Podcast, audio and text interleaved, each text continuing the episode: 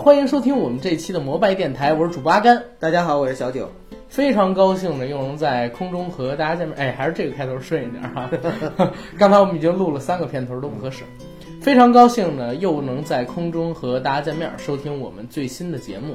这一期呢，我们要和大家聊一个非常热血，同时呢也非常有时代记忆的话题——古惑仔啊！叱咤风云，模样一重，顿时觉得血液就热起来了，沸腾起来了。沸腾起来了！我看看啊，这期能不能找一点《古惑仔》的原声做咱们片头跟伴乐？这期节目其实想做很久了，对，而且也有很多的听众朋友们呢，让我们做，对，让我们来做，但是我们一直没敢，因为其实说实话，《古惑仔》这个系列很难聊，一个是它涉及到的背景，嗯，不单单是《古惑仔》的原文漫画，也有当时特定的时代背景，甚至说这个电影系列里边。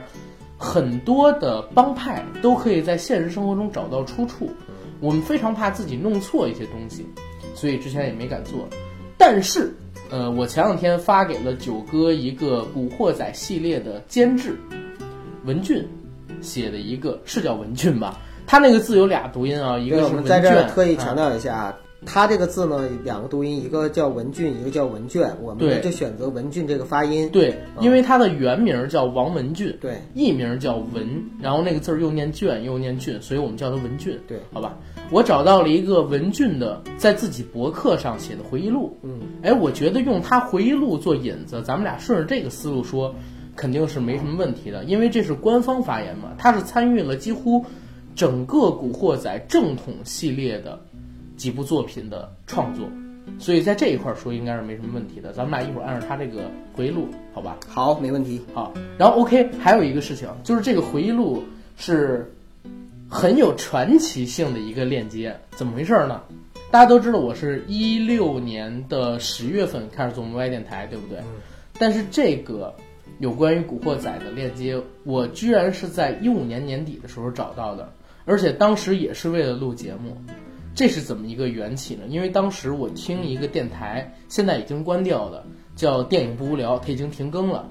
但是当时呢，它是引领我进入这个电台领域的一个启蒙的节目吧。嗯，当时呢，我加了他们的微信群，喜儿说想做古惑仔系列类型的节目，我就给他发了一个。我找到的《古惑仔》链接，当时给他还有金刚两个人发过。后来他们做了吗？没做。后来他们俩人也没做，也不知道是为什么。我也问过加菲，加菲也没告诉我个里儿啷。后来也就一直把这事儿给忘了，就没提起来过。前两天我们说做《古惑仔》，然后我就找到了这个链接，在那个 QQ 的聊天记录里边。今天来和大家聊一聊这篇回忆录呢，是零八年、零七年左右。文俊自己写在自己博客上边的，大家也可以找到这个原文链接啊。原文的名字就叫文俊，然后冒号，真的影响了一代人，叹号，然后划线，有关古惑仔的回忆。古惑仔有书名号，古惑仔有书名号，对对对。然后他开头是这么写的：这些年在内地，经常会听到些领导们的训话。当年你和刘伟强拍的古惑仔电影，真的教坏了很多人。一些较厚道的朋友则会这样说：“你们的古惑仔呀，真是影响了一代人。”那古惑仔系列电影和文俊有关的是一共拍了九部，从最开始的人在江湖、猛龙过江、只手遮天、战无不胜、龙争虎斗、胜者为王这六部正传之外，此外还有《少年古惑仔之激斗篇》，就是谢霆锋的那部，对，《古惑仔情义篇之红星十三妹》，以及《山鸡故事之友情岁月》。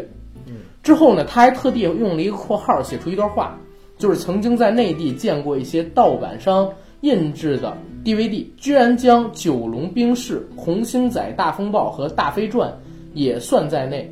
除了《红星仔大风暴》是最佳拍档，当时他和刘伟强那个公司出品的，梁朝伟主演，邱礼涛执导，文俊他是监制或者说是策划这么一个角色。其他两部都和文俊还有刘伟强以及最佳拍档。这个拍出了《古惑仔》系列的公司没有关系，所以大家看到啊，有关于《古惑仔》正统系列的加上外传，一共只有九部而已，其他都不算在内。其中的《九龙冰室》由郑伊健主演，导演却是马楚成、嘉禾出品的。至于《大飞传》，黄秋生主演，是李兆基，就是我们的基哥，很有名的一个港片老面孔啊。在外面找人投资拍摄的一个低成本小片子。当年趁的就是那股古惑仔的热潮，而到了今天，文俊写道：“我和刘伟强都不会再拍古惑仔电影了，但对于那段一起拼搏的岁月，却依然有着不少回忆。”嗯，我们今天主要啊就聊一聊《古惑仔》这六部正传。对，呃，因为我相信它才是我们心中最经典的整个的一套《古惑仔》系列。系列，嗯，对。古惑仔影响力真的很大。那你看的时候，是不是也是当时他刚出来的时候？不是，我最早看古惑仔应该是我三四年级，在一个朋友家里，而且看的还不是第一部。嗯。呃，看的是《只手遮天》第三部。遮天。对，最开始不是打出一段话嘛，就是出来混是要靠运气的。嗯。如果你遇到好老大，就很快上位；如果遇到坏老大，冒号。点点点。对，接下来出来就是耀阳哥。然后光着膀子，露着一身肌肉，一边跳舞一边特别躁狂的又跳又蹦，拿着一柄开山刀砍人，对不对？教训他自己的一个小弟。还有那个卧底，对对对，那个是非非常非常有印象的一部戏。当时我们几个人还是小学生，在同学家看的。那那戏看完了之后，其实说实话，为什么好多人说《古惑仔》不好？真的是三四年级的孩子看完啊。会有一种躁动感，想打架，觉得他们那个很威风那种感觉。其实这个真的不好，这种唤起你原始冲动或者说你暴力狂这么一个因素的这种片子吧，其实对少儿来讲，真的真的一点都没有好处。没错，对很多人就是走上歧途，其实当流氓都是因为古惑仔，他们可能看不到古惑仔背后的那些东西，或者说它诞生的基础，只看到的其中就是。教唆你、渲染你暴力因素的那些桥段，《古惑仔》这个系列怎么来评价呢？首先，我们必须很客观的说，它真的影响了一代人。对，这种影响真的也不是好的，有好的也有坏，但有好的多。好的在哪儿？好讲讲义气啊，讲义气，做兄弟。对，但是这个我觉得美化黑帮了啊，对，有点。咱们先说啊，就是我们先站在一个非常客观的角度来讲，因为我相信咱们的听众现在都是成年人，嗯，有明辨是非的能力，嗯，古惑仔这个系列当时是一个非常商业化的系列，对，呃，然后呢，它也确实非常的火，影响了我们这一代人，对，但是在这个整个的过程中，其实特别不适合未成年人去看，对，因为它对未成年人的影响可以说百分之百是不好的。他渲染的那种街头热血，然后渲染的那种就是打架斗殴，然后拼命混黑社会，当古惑仔，又帅又风又风光又潇洒，这样的一种一种一种镜镜头感和镜头语言，其实对于很多的未成年人，他是没有明辨是非的能力的，就会看完之后产生一种躁动，他看不到这个。电影它的后面的艺术性，阿甘你说的太多艺术性，结合时代背景，嗯，还有就是反映当时的这些，就是香港的这个大大环境下的一些东西，他是看不到的。因为我们都知道，这个《古惑仔》系列其实越往后拍啊，它是越有政治隐喻在里边。对，而这些东西对于未成年人是看不到的，他看到的只是打打杀杀。对，而且其实，在大陆流传最广的就是《古惑仔》前三部。嗯，第四部之后，其实说实话影响力都小很多。对，已经开始慢慢下来。对，但是反而是四五六三部，他们开始反思进入黑社会的种种恶行。对，对吧？所以那几部反而是教唆意味比较大的。因为我记得好像很清楚，有一段是陈浩南跟李嘉欣的戏，他们去一个教室上课。李嘉欣是一个老师。对，嗯，陈浩南在那个板子上面还写了就是陈浩南三个字。然后说，你知不知道陈浩南他不想当黑社会？你知不知道他看着他的最爱的女人死在他的面前？你知不知道如果陈浩南有选择的机会，他宁愿不当扎飞人，然后如何如何如何？其实那一段我是觉得非常好的，但是对大陆的影响力就比不上前三集。对，前三集反而是就是纯粹的商业化，纯粹的暴力。但是也有一点啊，就是《古惑仔》在后面几集的时候，在香港就被划为三级了。嗯，本来开始是二级 B，有的青少年还能看。后来真的也是因为在香港本地影响不太好，给它改成了这个，呃，三级片，就是小孩子看不到。但是大陆没有分级制，盗版又那么昌盛，真的引领了一代人，就是所谓的这个混混，他这么一个风潮。像里边那种光着膀子，然后穿一皮褛子，里边不套背心儿、不套衬衫的那种穿法，然后牛仔裤不拉拉链儿、系腰带的那种穿法，然后开山刀。啊，像我们之前聊的那个《生逢灿烂的日子》里，里边拿 拿一纸片包着，其实都是从《古惑仔》学来的。呃，其实我我的时代正好是那个《古惑仔》上映的时代。嗯，我记得我是上小学六年级开始《古惑仔》出来，就是九六年。嗯，然后呢，初一、初二那两年，九六年小学，对呀、我是九六年小学升高升初中，小升初。哦，小升初，哦哦哦，那你对了，那时候你是对对对，然后到了到了就是九七九八年，就是正好是初一、初二、初三、初中的那个时候。嗯，那个时候我们东北几乎就是遍地都是《古惑仔》的那种海报。我们过年的时候，对，过年的时候就是我们班级的那个联欢会，然后呢，我会买很，我是班长，然后我会买很多海报。最受欢迎的就是他们几个人光着膀子，穿那个、就是纹着那个纹着身，然后拿着拿着那个就是开山刀啊还有棒球棍把我把我 pose 那个一排站着那个，对，然后拉链儿必须得拉开一半儿。那拉链我没注意，我注意的是什么？它背后的那个布都是皱着的。对对对，哎，你知道为什么我记得很清楚吗？嗯上小学一二年级的时候，我奶奶家就是挨挨着学校，她在学校门口那边做了一个小卖部，嗯，就在自己家门口做了一个。当时呢有抽奖，还有卖海报，海报就是《古惑仔》的海报。对，有有两个特别经典的海报，我不知道，我跟大家描述一下啊。一个呢是，嗯、我刚才说那个就是一个非常经典的。对，不是你没描写出里边是什么东西啊？我我看到那个海报是郑伊健在中间，嗯然后陈陈小春啊、谢天华他们在他两边排成一个三角，嗯往后撤的这么一个形式。郑伊健呢，像我说的，穿着一个皮褛子，然后是光着膀，露着一点点纹身。陈小春手里拿了一个喷子，嗯，拿了一个喷子，上边写了两两一个对联儿吧，左边是游监望。边个最大，右边是铜锣湾英雄不败，嗯然后上边一个横批“古惑仔之人在江湖”，对那是第一集的海报你刚。才一说，我就想他肯定是第一集的海报。，对，第二张海报是这样，就是当时里边有莫文蔚，莫文蔚拿着一个棒球棍儿，嗯，拿着一个棒球棍儿，然后当时出了一个现在看很非主流的发型，郑伊健还是最在前边儿，他是最大的那个人，嗯，旁边几个人都是陈小春他们的缩小版，嗯，后景有一个楼，然后郑伊健伸出一只手，比成一个枪的姿势，嗯，比成一个枪的姿势对着这个镜头。然后那个是第三集只手遮天的一个海报，对就当时这种海报满大街都是，卖到疯癫，而且特别多的那个在社会上混的哥哥姐姐，后来都去纹了他们身上那种皮皮虾呀、海带呀，那种那种东西，两条带鱼什么的，知道阿甘知道为什么我一直没纹身吗？为什么呀？因为身材不好。你怕瘦下来以后观音皱眉毛是吗？嗯 因为我一直觉得啊，纹身那个其实挺帅，我到现在都觉得很帅。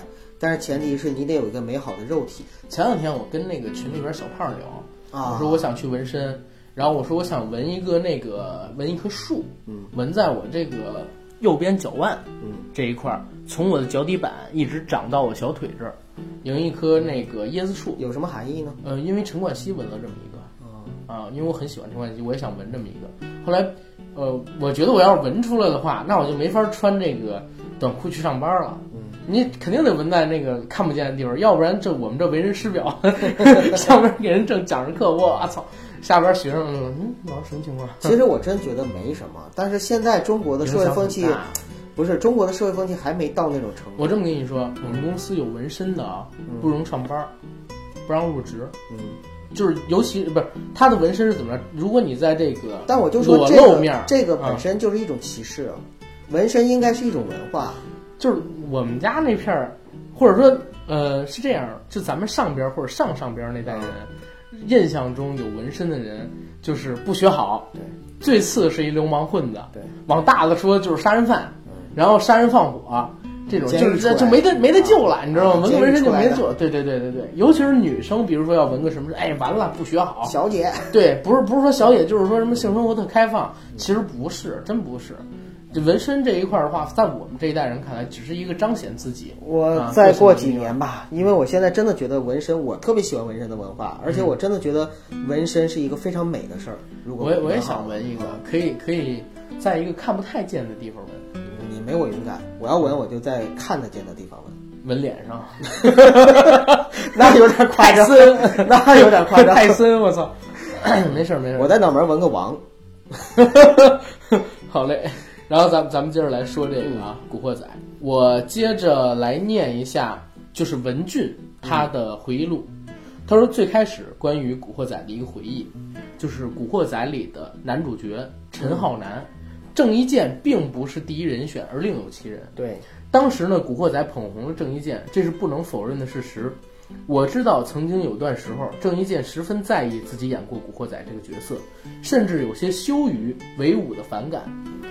伴随着他返回内地登台拍广告，赚钱的日子增多，到处是影迷和找他当代言人的老板，无一不坦诚告诉他喜欢他，正是因为他在《古惑仔》中的角色陈浩南。终于，郑伊健明白了，是陈浩南改变了他的命运，他实在不应该拒绝《古惑仔》。有些演员穷尽一生也找不来一个经典角色，我希望伊健能在未来的影视生涯里，除了陈浩南，除了聂风，还有第三个经典。其实，在开拍《古惑仔》之前，郑伊健并不是我、刘伟强和王晶的首选。陈小春、谢天华和朱永棠那时候是在一个叫“烽火海”的组合里。陈小春在《晚九朝五》中光芒四射，哎，这部这戏我还看过呢，是一个讲那个夜生活的一个夜谱的片子，他得了那个金像奖最佳男配。是，嗯，他身上散发出的那股痞子味道，使我们很早就敲定由他演山鸡。当时他的经理人许愿。顺水推舟推销了谢天华和朱永棠，我们也就照单全收了。当时为什么不考虑郑伊健呢？因为在《古惑仔》之前，他刚演完两部王晶的电影《庙街故事》和《不道德的礼物》。哎，这两部戏我也看过，《不道德的礼物》片头那个邱淑贞跳了一段艳舞，特别好看。我真的女的看了都有都有反应。《庙街故事》由刘伟强执导，合演的还有葛民辉和吴倩莲，都是当时的大明星。但《庙街故事》的票房只有六百到七百万，算是不过不失。而郑伊健演的浪子其实与陈浩南有些接近，怕就怕没有惊喜和新鲜感，所以一直犹豫未定。当时更有可能取得这个角色的是何家劲。其实还有说法啊，就是当时，呃，除了这几个演员之外，还有一个演员是金城武，当时也想让他演过，但是金城武不喜欢这个漫画，他没演。然后再有一个人就是刘德华，刘德华对，因为那个漫画，其实陈浩南的外形是按照刘德华的外形去画的。嗯，大家如果去搜牛老《古惑仔》原版漫画，能找到跟刘德华长得非常非常像的那个角色的原画。嗯，所以当时刘德华也是人选之一，但是刘德华当时就是已经开始转型了，已经开始转型，所以没拍《古惑仔》。如果华仔拍了《古惑仔》，你觉得会不会更被限定？不好说。是这样子，因为刘德华他当时拍过很多的这种戏，嗯，包括黑社会的、龙在江湖，对，呃，天若有情啊等等，对对对。所以呢，他演古惑仔肯定会套入到以前他的那些角色里边。对，嗯，OK，接着说，他们最开始就是觉得更有意的人选是何家劲。何家劲，大家如果看过电视剧版的《中华英雄》。他就是演华英雄的那一位，其实也很帅啊，而且是展昭永远的展昭，对，永远的展昭，永远的展昭。他本身的形象就是剑眉大眼，轮廓分明，外形本来就十分漫画，尤其像黄玉郎和马荣成笔下的公仔。电视版《中华英雄》就是由他饰演华英雄，反响不俗。我们联络过他，可惜何家劲长时间在内地拍电视剧，根本就没有档期。至于郑伊健，王晶十分看好他，且签了多部电影。因利成便，也就放胆一搏，由他再上阵演一个江湖浪子。想不到他入行入格，深受漫画迷们认可，而郑伊健也因为陈浩南一炮而红，真正晋升为一线位置。所以演员能够突破上位，真是时也命也。现在呢，想一想，感觉陈浩南这个角色已经跟一面真的就完全融为了融在了一起。好像既是他成就了陈浩南这个角色，也是陈浩南这个角色成就了他。对，因为我其实挺喜欢一面的，我看过他演的《笑看风云》，你知道吧？嗯，那是一个很经典的电视剧。对，啊，在那之前我就了解了一下，就是郑伊健他的一个历史。其实说实话，如果没有《古惑仔》，一面他可能啊，连二线都算不上。他的外形不是特别的吃得开。在当时的香港的演艺圈里边，其实真的是，包括说他哎他自己还说说是原来留短发，后来人家让他留长发，对，说可以转运，结果留了长发，真的就开始了，然后就拍了《笑看风云》开始红，王晶又签了呢。这儿也说一句，王晶在八十年代、九十年代，包括说两千年代初期，都是一个极其极其有眼光的导演。嗯，他看好的男演员、女演员，到最后都红得一塌糊涂。比如说郑伊健，嗯，哪怕不说一直红啊，有一段时间红也。大红大紫到对，就是能够超过四大天王的呃程度，不不，能够跟四大天王并驾齐驱的程度、呃并驾齐驱的程度吧。不能说超过四大天王。你看他看好的谁？谢霆锋、嗯，张家辉，尤其是张家辉啊。张家辉，张家辉最没名儿的时候，就是张王晶给他投钱拍戏，对呀、然后还有葛民辉，嗯，然后还有郑伊健，包括说陈小春，都是王晶，包括说邱淑贞，他特别会看演员，就是觉得他有商业潜力。我记得他还评价过周迅。零九年，吴君如做的一个访谈节目叫《星星同学会》，里边王晶贵说的，说哪些大陆女演员是你觉得比较看好的、有演技的？王晶其实说了一段话，大家可以以点看面啊。他说周迅，说我以前挑明星，我都是能看出这个人身上有星味儿，有明星的味道，才会推他。但是周迅呢，我一见到他又瘦又小，也不十分好看，一点儿星味儿都没有。但是我一让他拍戏，或者说我一看到他拍的戏，他真的会用演技把自己演得特别性感，所以我觉得周迅的演技是最好的。王晶一直特别推崇这个周迅的演技，从两千年代初就开始，所以我就觉得他看人看得特别准。当然近两年可能可能是水准有下滑，或者说他审美跟不上时代了。嗯我觉我一直觉得章子怡和周迅是两大演技派的实力演员，就是中生代女演对员，中生代女演员大陆的，扛鼎的。对，我也我也这么觉得。周迅是精灵，然后章子怡是一个，就是咱们那期说的，她是一个很有个人性格、倔强的一个性格演员。对，性格演员。OK，然后接着说，再看文俊的这个回忆录，说《古惑仔》第一集爆冷卖座，王晶呢立刻要求他们开拍第二集，但郑伊健已经签约登台，只能腾出四天档期，于是第二集猛龙过江就以陈小春的山鸡为主角，写他落草到台湾之后的奇遇。这一集安排他邂逅丁瑶，这个角色由邱淑贞来演。其中一幕在露天温泉充满香艳，这温泉呢位于乌来山边，本人以前和台湾有人去过，这是首次出现在银幕上。同时呢，在第二部里边，他们还用了一点小心思，说山鸡站在西门町十字路口的行人天桥上看报纸，这场景小马哥周润发在《英雄本色》里也站在同一地点摆过同样的姿势，我们特别在这里拍摄，向吴宇森进行致敬。哎，你看这儿就有的可说。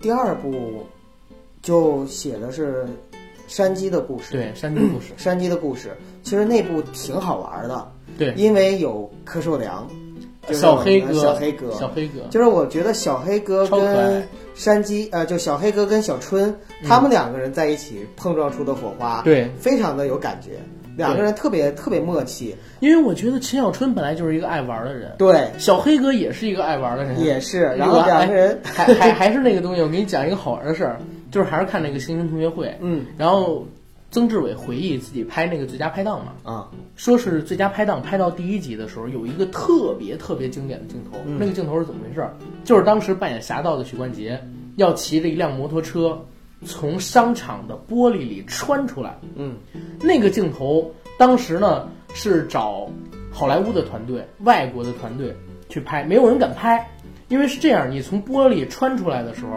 如果你的速度慢了，车子可能在空中就掉头或者会翻滚，嗯你落不到原来地上，你直接落到地上去，可能有五六层的一个距离。你放苹果核的话，如果说那车压你身上了，你也是死。嗯如果说要是一不小心落到了苹果核之外，也是死。嗯，如果说哪怕没翻，但是呢，你车在冲破玻璃的时候转向了一下，你落点不对，你落不到那个接下来的那个板儿上，你一下又翻车，又要出问题。嗯，所以当时好莱坞的团队都不敢做。当时有个人自告奋勇，说我要来弄，我要来弄。这是谁？小黑，就是小黑柯受良柯老的，啊，不就是黑哥柯受良。嗯曾志伟说好啊，你要来拍就来拍啊。结果来拍的时候，新艺城的老板。当时是哪个人我忘了，不是他们七小组，因为你知道新艺城七怪是曾志伟、麦家、石天、黄百鸣他们，太极罗宾他们七个，除了他们七个，还有一个是一个院线的老板。问曾志伟说：“哎，你这个朋友脑子是不是坏掉了？为为什么要来接这个东西？”然后曾志伟就去问小黑，说：“那个小黑，这个动作你能不能做？不能做的话，我们可以改。”哎，没事了，没事了，没事了。我再问你，真的，如果说不能做，我们就改一个，就是简单一点的动作。没事了，没事了，来喝酒，喝酒，喝酒。然后小黑哥就是当时曾志伟真是这个状态，但是他学的比我好笑很多，学不出他那个香港话。明白。好莱坞的团队跟好莱坞的团队说小黑哥要挑战这个动作之后，人那个好莱坞的人就直接在头上画圈儿，你知道吗？说他是不是脑子有毛病，要尝试这个动作。后来很佩服小黑哥，好莱坞的那些人。就特地帮着曾志伟义务性质的准备了很多东西。首先，塑胶玻璃、糖胶玻璃给封了一层，嗯，然后呢，他们先试，先试验，搭了两个台子是不用穿玻璃的，从高处往下跳，嗯，发现呢有一个小窍门，要在这个窗户前加一个小的，那叫什么小小的一个坡，嗯，有这个坡以后。这个摩托车开过去是腾腾，如果没有这个坡，是开出去一条直线，往下抛。对，就往下抛的，一定要有一个弧度，让它往上走一段，再往下抛。嗯，所以当时小辉哥一变就完成了这个动作，而且说为什么说就是有时候一个戏拍好真是天时地利人和。说当时拍那个戏是上午在试，下午呢实拍，实拍只拍了一遍，当时是下午四点。嗯。下午四点的时候，正好夕阳打在那个阳光上，小黑哥从那个窗户里冲出来，那些碎的玻璃片被阳光一打，就像金粉一样，特别漂亮。所以说那个镜头就在他们的印象里边特别深。然后到了第二集，又有一个金刚骑摩托车的一个镜头，小黑哥，哎，行行行，没问题没问题。结果那次就出事儿了。所以从这儿看，他本身就是一个超级爱玩的人。跟陈小春那个超级大胆的，哎，对对对，所以他敢自己一个人飞黄河嘛？飞长城，呃，对，飞长城，飞黄河。我记得当时小学课本还学了呢。当时你看过他的直播吗？我是在电视上看到他飞越长城和黄河。那会儿我可能太小了，可能是因为那时候我可能还上小学和初中的时候。我是在小学的历史书的课本里边有学到过，他进了小学历史书的课本啊，是吗？亚洲飞人。真的，亚洲飞人柯受良，然后当时是他飞越黄河，嗯，那个镜头被人拍下来，放到我们小学的课本里边了。亚洲飞人柯受良是飞越多少多少米，我忘了，直接说是首个然后挑战成功的人，然后怎么样？所以有些人，有些人我们只能仰望。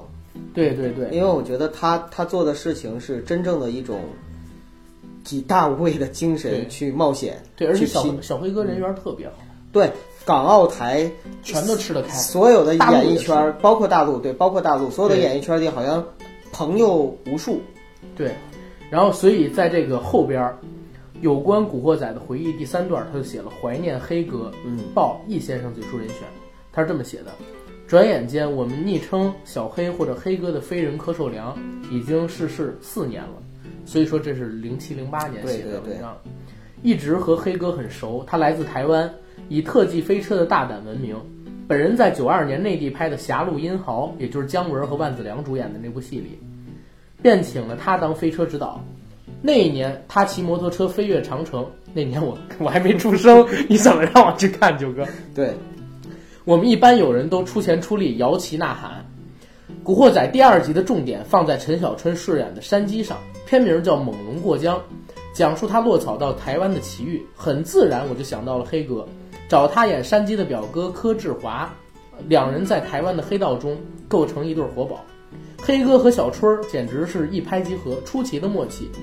一些即兴的发挥令人忍俊不禁，使这部第二集充满了趣味。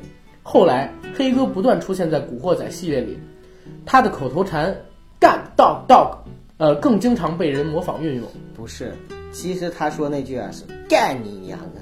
是吗？是因为它这里边可能被和谐了，哦，被和谐了。啊。哎，也不对呀、有可能台湾的配音是赶尼娘，那我看的电影里反正是那个，如果是粤语版的配音，而且那句话几乎就是小黑哥口头禅。哦他在后来，呃你看过李连杰拍的那部《爸爸的信爸爸的信》，对，那里边小黑哥也是一样的风格，，对对对，回忆起古惑仔的种种，难免倍感怀念黑哥。相信你已经转世投胎，如果你仍在天堂的话，亦相信过得无忧无虑，快乐逍遥。同时，山鸡在表哥的引荐下拜见台湾大佬，饰演雷公的乃是六十年代性格小生雷震。他演有黑道背景的立法委员，台湾观众一看就会心微笑，知道影射什么人。台湾八十年代杨德昌曾经打算改编张爱玲的《色戒》，心目中饰演易先生的人选竟呃正是雷震。其实我印象更深的是李立群，李群黑金，嗯，对不对？其实就是这部戏跟那个九七年的黑金，都是影射了一件事儿，就是当时台湾爆出了一个政治性事件。黑金事件，嗯，不是说黑金事件，是当时爆出了一个什么事儿？有黑帮背景的人从政了，选上了立法委员。这这点儿给大家推荐一部戏啊，现在在那个爱奇艺上就可以看，叫《黑金》，但是你看的是和谐版，里边有很多就是黄暴的镜头被删掉了，大家可以去百度找找原版。对，那部戏啊，非常大胆写实，而且极其棒，里边还有两个非常牛逼的演员，黑金黑金。黑金和古惑仔，嗯，一样，都是我可以反来覆去看的电影。就是黑金，它是影射一什么事儿？里边其实说的很清楚，就是当时台湾呢搞过两次运动，分别叫一清、二清，就是整顿黑帮。然后在一清、二清整顿过后，很多的台湾大佬啊，都想方设法钻到了他们的这个嗯政治圈里去，因为当时的这个立法里边的立委，只要你能选上。你过去的那些种种脏的勾当就会一笔勾销，不会有人去查了。所以当时在黑金里边，其实影射最明显，说一百四十六个立委里边有十三个是黑帮的老大，在当时。其实，在黑金里啊，有一个老板，老板李立群一直在提，老板也是这么看的。老板也是，你知道他那个老板是谁吗？阿扁不是李登辉。啊，对对，那时候是李那时候李登辉其实就是影射李登辉，就是包括黑金里边这个现在这个雷公也是黑道从政嘛，对黑道漂白就是影射的这个事情，啊，他们两个跟这很像。然后山鸡与表哥到台北的制服店寻欢作乐，想不到遭遇伏击，这种制服店等同我们知道的夜总会，不过女孩们全都会穿着性感的制服，顾名之制服店。可以想象，好玩乐的小春和黑哥拍这场戏是多么的 enjoy。然后邱淑贞饰演的漫画书中的女反派丁瑶，就是她令到山鸡神魂颠倒，不惜为大佬卖命。丁瑶以一身和服出场，暗示她那复杂的身世和背景。这个景点叫金宝山，邓丽君就埋在这儿。这一块大家不需要担心啊，我们呢会把这篇文章的链接发到我们这个节目的附属栏里，大家直接打开这个链接就可以看到文章还有图片。就像阿甘讲课的时候总会说，嗯，大家不用去记笔记啊，对对对。我们那个课件会给哎，给对对，到大家，会给到大家。大家到时候拿 U 盘一考就行了。到时候大家一边听我们讲，一边看这个，对。就 OK 了。然后咱们接着往下说，这个《猛龙过江》里边其实两个角色最出彩，我觉得，一个是丁瑶，对，一个小黑哥。对，啊，丁瑶特别美哎，邱淑贞特别美，啊，对对对，我感觉我就没看过邱淑贞拍的戏里边有不好看的。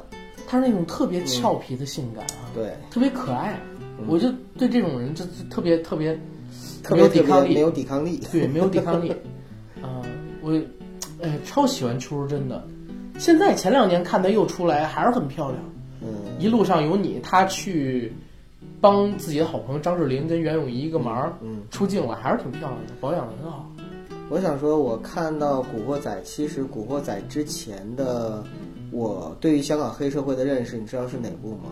是周润发演的《我在黑社会的日子》。啊，那部里边其实拍到的也有很多很真实的香港黑黑帮的那样的影子。是，但那部戏让我挺失望的，为什么？就是发哥演了一挺没准儿的，你知道吗？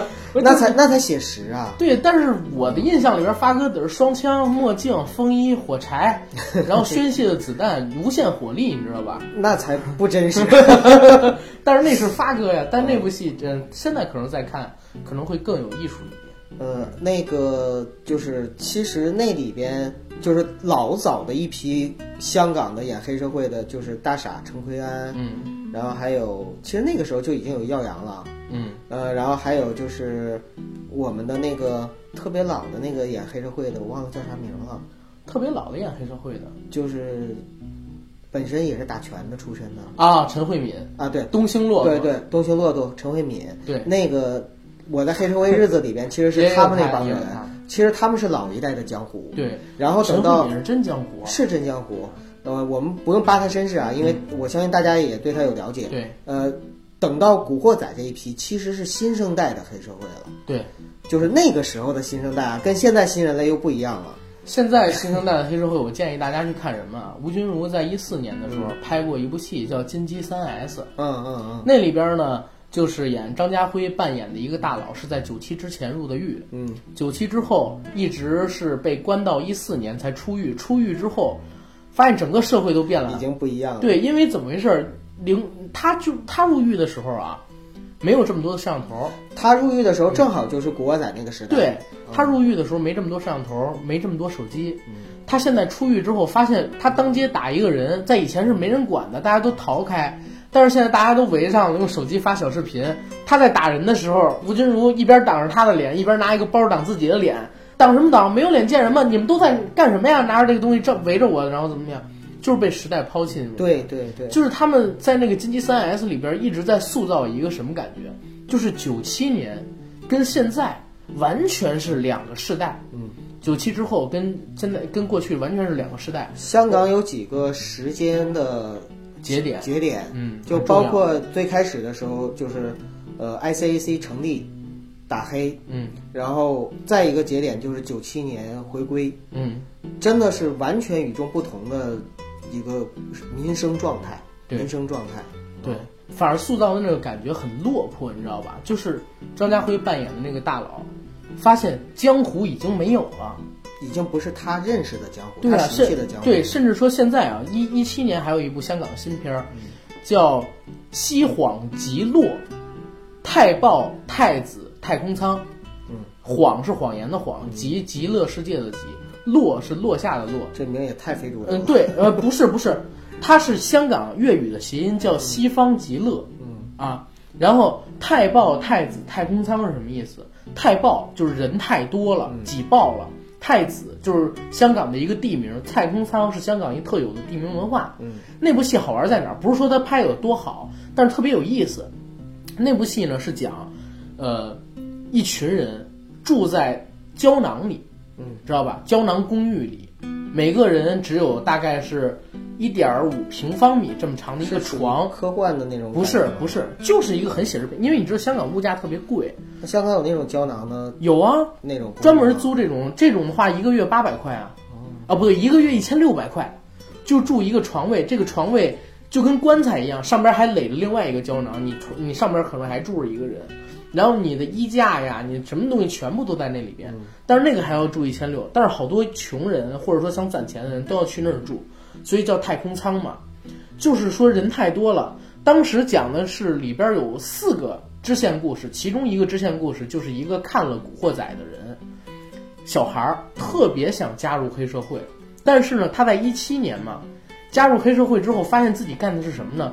他们所处的帮会已经转型了，没没有什么打架砍人，他特别想打架砍人，呃，学着什么掏耳朵，拿大拇指掏耳朵，然后打火机等等等等的东西，但是永远没有这个机会。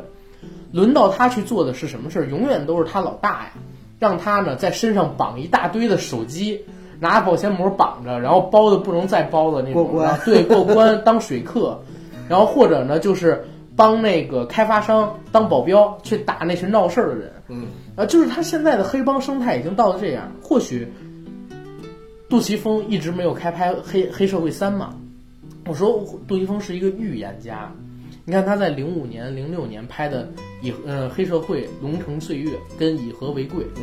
两部戏，就表示了当时黑社会的那个生态，香港黑社会的生态，跟他们未来要走一个什么样的路。那到现在，黑社会好像真的就已经变成了他预想的那个样子，因为你在里边可以看到啊，就是游泳扮演的那个人话不多。但是他拥有极大的权威跟威慑力，他只是静静的看着古天乐，就已经让古天乐浑身冒汗，嗯，就是什么都不行了。而且他对所有的事情全部都知晓，说你是谁啊？人家老许是心计的画事人，其实这个心计影射的是辛义安嘛，父传子就是向华强的爹传向华强的嘛。你呢？你在何连胜是什么角色？而且老许是爱国的。他们我们也谈过，古天乐就说：“我也可以谈，我也可以爱国。”这是当时这个电影里边的一个原话。嗯，然后传给他之后，他当了话事人，于勇说：“好，你那个项目批了，我们可以让你来内地过生意。但是呢，我们不希望何连胜再搞什么话事人选举，我们希望傅传子你永远当这个话事人啊，因为无风无浪，长治久安，保持香港安定繁荣，这是我们的要求。”他当时就是这么叮嘱古天乐，我记得特清楚。古天乐打了四拳还是五拳，干你老木！我儿子是医生，我儿子是律师，一拳一拳打，一拳打一边说我要我不让他加入黑社会。但是你看游泳当时是挨拳打的那个人，嗯，然后古天乐是打他的那个人，但是游泳站得特别稳，退后一步，眼镜掉了，面上毫无表情，又站直了。而古天乐打一拳，脸上的汗就多一些，就虚脱一些。最后打完的时候，他都快趴在地上了，就是因为他知道，他虽然可以挥出拳头，但是他反抗不了他的命运，没有意义的，对对不对？他如果说不同意，他立刻可能就会死。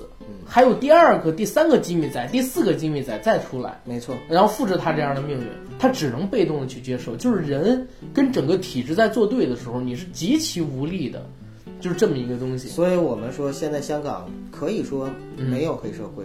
因为黑社会已经完全转型了，呃，没有说完全转型，呃我觉得大部分也转型。还有就是，我们以前常说一句话，就是最大的黑社会就是那啥那啥那啥。对呀、那个你看那《夺命金》里，嗯，《夺命金》里边不是那个黑社会就已经穷迫到那个地步了对吗？对对，啊，夺命金里刘青云也挺好玩的。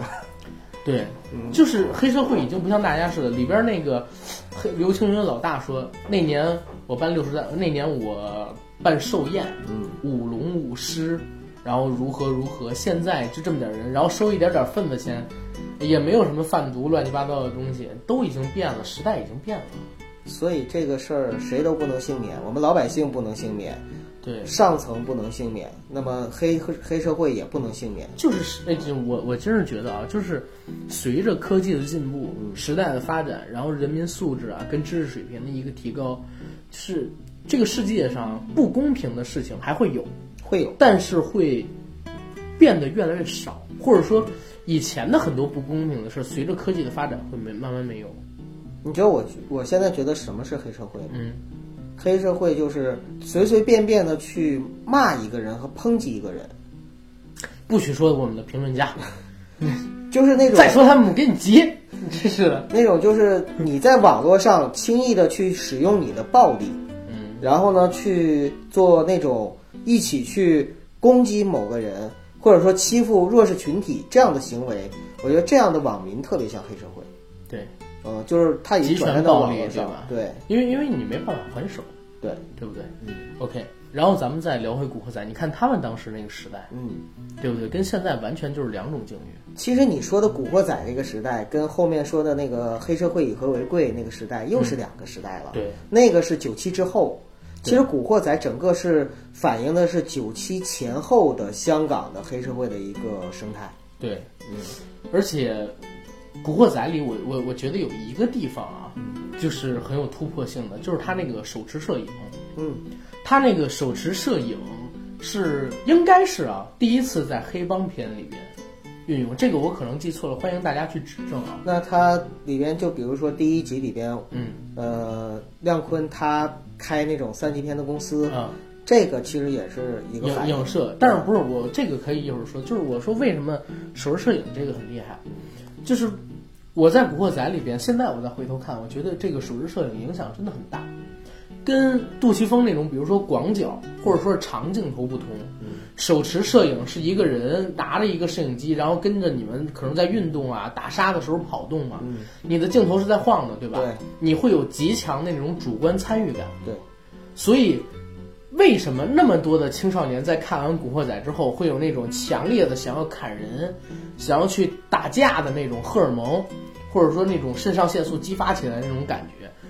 有很大的原因，就是因为这个手持摄影，就是它的镜头语言的运用是非常的对抓人的。对，然后你刚才说的那个也可以提着，就是很很很，香港原来是有很多这个事情，对啊，对不对？包括香港那些艺人，对，都是或多或少的被黑帮影响的。对，嗯，我我这儿存疑啊，说两个想法。第一个是我知道一个八卦，我不确定是真是假，嗯，拿出来说一说当时。刘德华是那个新义安的一个呃小头目，现在的话已经算是高层了。嗯，就是他一直是在帮会里的，但是这个东西存疑，存疑。但是可以确认的是什么事情？就是当时在智云饭局，也是 TVB 的一个节目上边，就是有人亲口承认过，是刘德华曾经被人拿枪指着去拍戏。嗯，那部戏。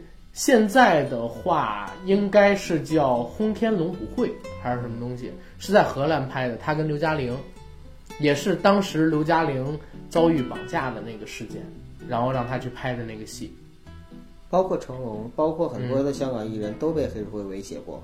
对，我看成嗯，李连杰的经纪人不是也被？哎，对，李连杰的经纪人是当时是下飞机然后被打死的，如果没记错啊，但是肯定是被黑社会打死的。对对对。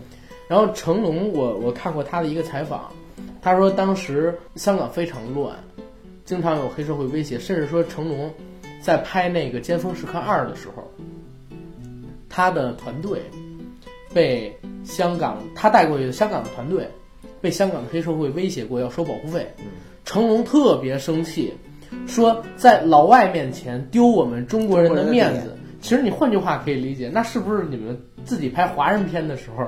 这就是正常的一个东西了呢。所以这个语语语态，我们就能够感受到当时的这种黑帮文化是有多。那就是在两千年左右嘛，对不对？拍的时候是两千年，因为第一部是九七年拍的，对。然后九八年上，一个是零一零二年上的。然后关键是关键是啥？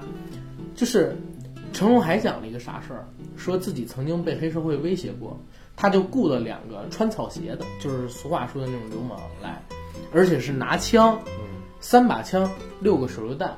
对着这个黑帮，然后好玩事儿来了，就是好多人拿着这个成龙的说法找到当地的警察局，说成龙私藏枪支啊，然后什么的，然后大哥说，这个是我吹的，呃，这个是真有这个事情啊，就前两年咱们出的这个新闻，啊，大哥说这是我吹牛的，然后就这么着，但是我觉得可能真有这个事情，因为当时你如果了解这个香港生态跟这个艺人圈的生态的话，就是有这样的事情啊，像九哥说的亮坤。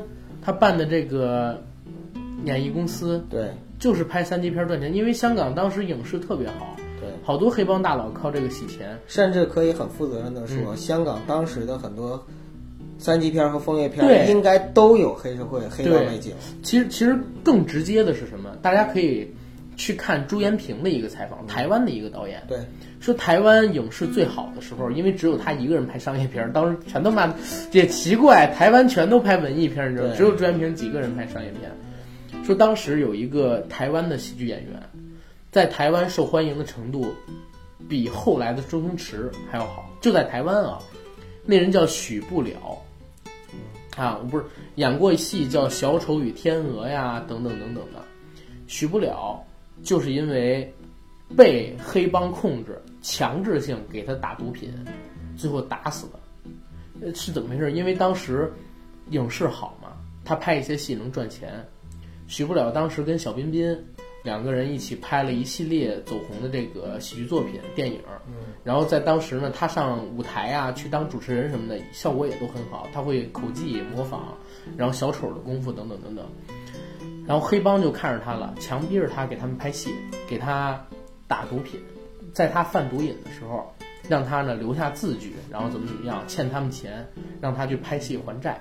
所以啊，嗯，别看我们说《古惑仔》这系列电影有多好看，然后黑帮香港黑帮电影有多好，但是黑社会真的是黑社会，黑社会真的是太可恶了。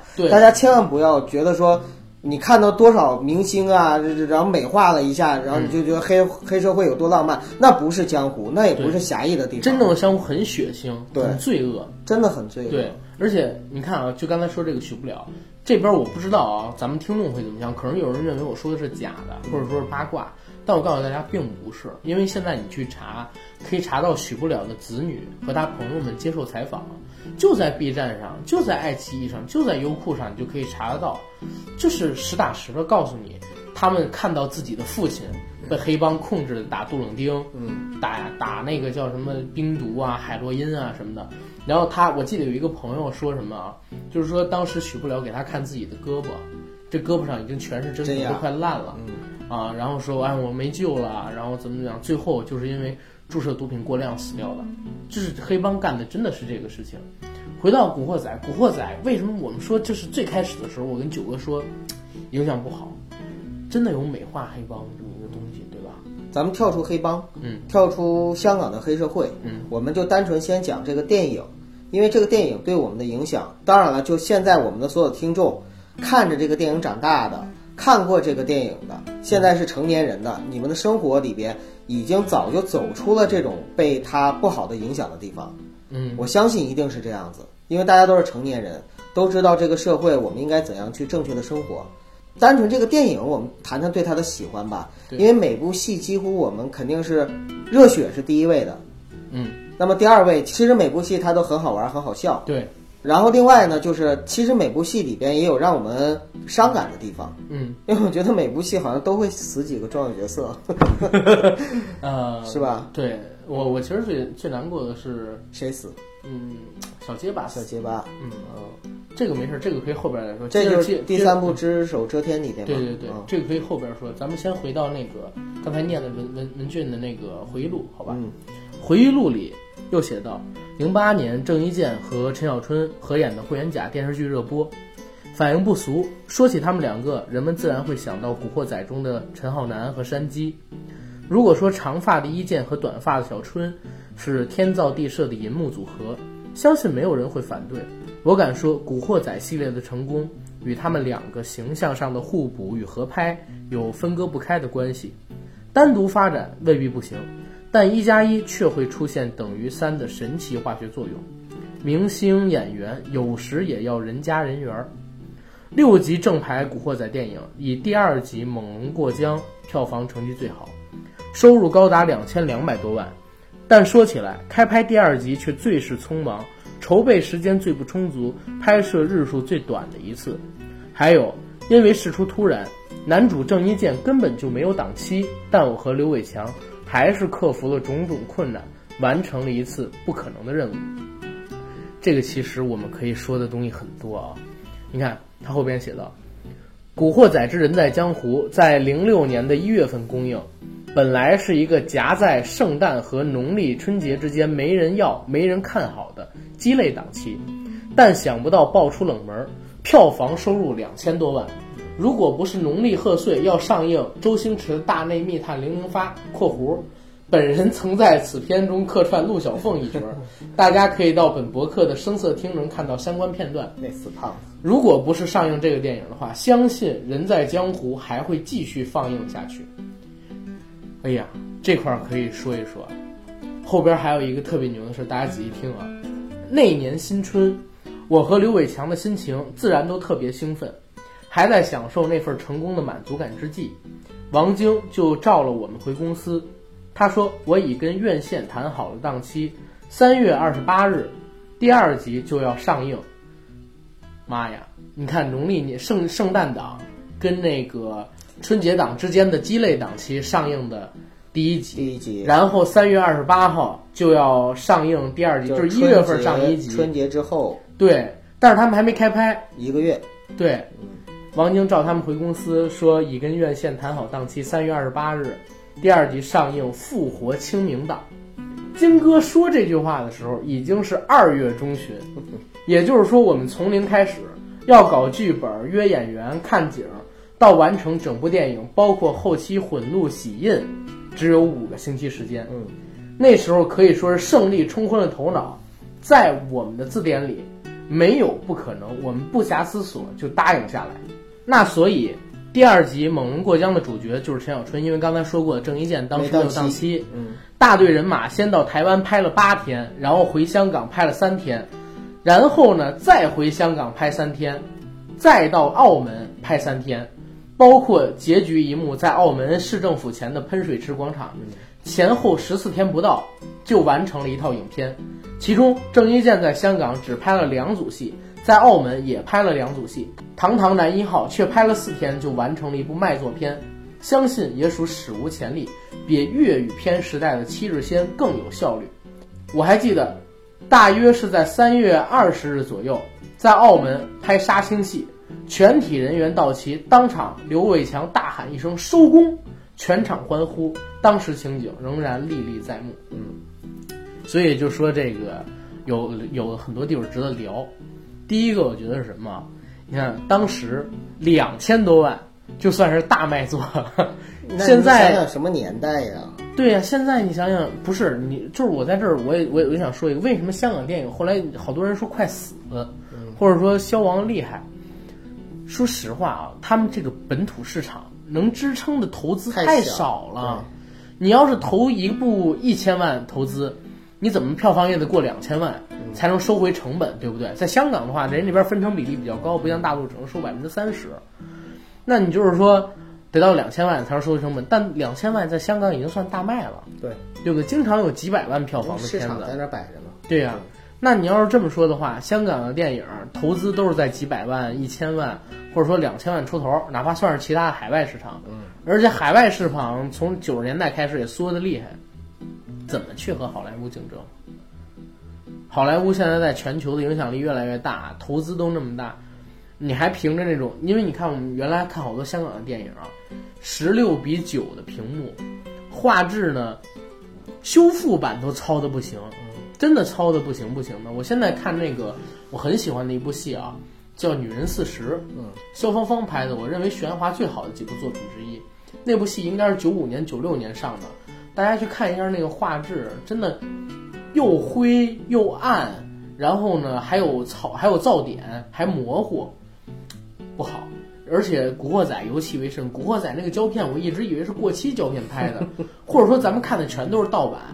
但是我在那个正不是他当时的拍摄条件可能就是那样。对呀、但是我就说嘛，我说咱们可能看的都是盗版，但是呢，我在这个官方这个，比如说优酷啊、爱奇艺啊等等有版权的公司里，这个网站上看到的也是画面很昏暗、噪点很多、人物很虚，就证明当时这个制作真的很粗糙低劣，嗯，对不对？而且大家再再一看，这以前香港叫七日仙，就是七七天拍完一部戏。嗯，这部戏你想想，当时还不是数字胶片啊，数字胶片你拍完了之后就能剪，你拍的时候后期调色就行了，想调什么样调什么样。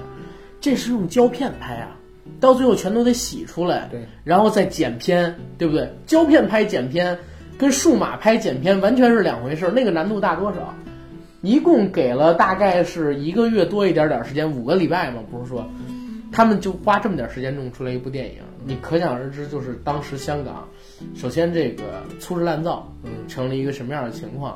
再有一个呢，就是如此的投资，如此制作短的周期，怎么出好作品？尤其香港很多电影没有剧本，嗯，就是当时我看一个采访说，《英雄本色》是有剧本了，但在当时都是异类。当时文俊他们拍这个戏的时候，那个剧本就是一张纸一张纸的对写，，非纸载，嗯，就是拍完一部戏，第一个剧本过去，经常会有这么一个情况。我我记得特特好玩一个什么事儿，他们说当时拍那个一部戏是《大丈夫日记啊，》啊，周润发演的那个，对，就是我看那个采访是这么说的：说当时拍《大丈夫日记》的时候啊，只写了一个故事梗概，就是呢，周润发有两个老婆，嗯，这两个老婆不知道对方存在，嗯，就写了这么一个故事梗概，然后呢就去找了王祖贤，找了叶倩文，找了周润发，让他们三个人来演，所有的桥段都是后来的时候给加进去的。边拍边想，对，边拍边想，边拍边演，而且你看最后就是啊那个时候香港的电影有一个很奇怪的现象，九哥你看啊，嗯就是经常会很像小品，突然的多出了很多这个段子，嗯，靠段子可能说几分钟给你一段，几分钟给你一段，让你去开心，让你去笑。但是呢，你戏里它的结构啊、逻辑啊、故事，其实超级简单，一甚至说一点都不通顺。甚至那个《大丈夫日记》最后，可能是为了在香那个台湾啊，或者说是韩国卖座，还强行加了一段周润发的动作戏，你还记得吗？就是这这种这种桥段很多。我记得最清楚的一段是，就是这种特别尬的加加桥段是，呃，《家有喜事》里边，《家有喜事》里边突然之间最后整出一段那个枪战戏来，你看的那就是韩版，对，韩版的那个是因为张国荣当时拍完《英雄本色二》特别火，然后他们非要张国荣在那里边有有一段枪战戏加进去的。还还有一个我觉得是比较比较有名的一个系列都是这么玩的，不是最佳拍档，最佳拍档一直有剧本。最佳拍档的剧本是麦家跟那个张艾嘉他们写的，那个五福星系列，福星系列真的是没有剧本，真的是没有剧本，就靠演员演。对，因为你看福星系列经常是，我还还记得吗？他们一起去餐厅点餐，嗯，突然之间解人就说，哎，我们不能，我们也不会说英语，我们也不能用语言跟他沟通点餐，我们呢就用手语跟跟他比划点餐，然后每个人比划一通，比划一通。然后那个这样十分钟就过去了，你知道吧？就是经常用这种桥段。我我还还还听说那个成龙，这是黄百鸣写的一个新艺城的回忆录里写的，说成龙当时拍一部戏叫《龙的心》，嗯，龙的心呢是想拍成一个大悲剧，龙的心都没有都没有那个剧本吗？龙的心最开始是想拍成一个大悲剧，嗯，但是呢把成龙叫过了以后，想拍成悲剧，公司老板不干。你没有成龙不打的话，卖不出片子，非给他加打戏，就临时改剧本，然后呢边拍边改剧本，边开边改剧本，最后给改成了一个就是有好多动作戏啊，然后本来就是一个智障哥哥的戏，那是仿《龙的心》那部戏是仿的，当时搭错车写的，嗯，是仿着搭错车写的一个剧本，结果呢当时就因为这个情况改戏改戏改戏，所以你就看当时香港的这个生态环境是怎么样，就是非常的粗制滥造。粗制滥造不严肃，但是在这样的生态环境下，哎，一帮香港的影人，有情怀的影人，能够还是出了好多，能够出那么多经典的东西来，我觉得这也是一个特别不可复制的事情。对，反而现在你说物质不缺了，呃，钱也有，技术也有，设备也有，什么都有，但是恰恰是缺少了当时的那种情怀和心。对，你看我在想，你说。天若有情，现在要上照样能感动人，对对不对？但是你说拍天若有情的人还都活着，但他们都拍不出来了。对他们自己都拍不出来，就是就是以前有人评价嘛，说余华，嗯，还是那个哦芦苇，芦苇说的就是活着电影的那个改编编剧，因为原著是余华嘛，嗯，他说拍活着的，拍活着的人都还活着，但是他们却拍不出活着了，嗯，哎，我看今天咱们聊这个话题。好像大家都挺挺有的聊啊，对吧？反正一期好像聊不完。行，我看这一期都快，我都一个多小时了。嗯，咱们这样吧，咱们切成两期。行，我分上下期聊聊一半，然后下期再再聊一半。行，行，聊聊古惑仔。其实也不光是聊聊古惑仔，对，聊聊我们借着借着古惑仔聊一聊我们的香港电影啊。对对，好，那这期先到这儿。行，嗯。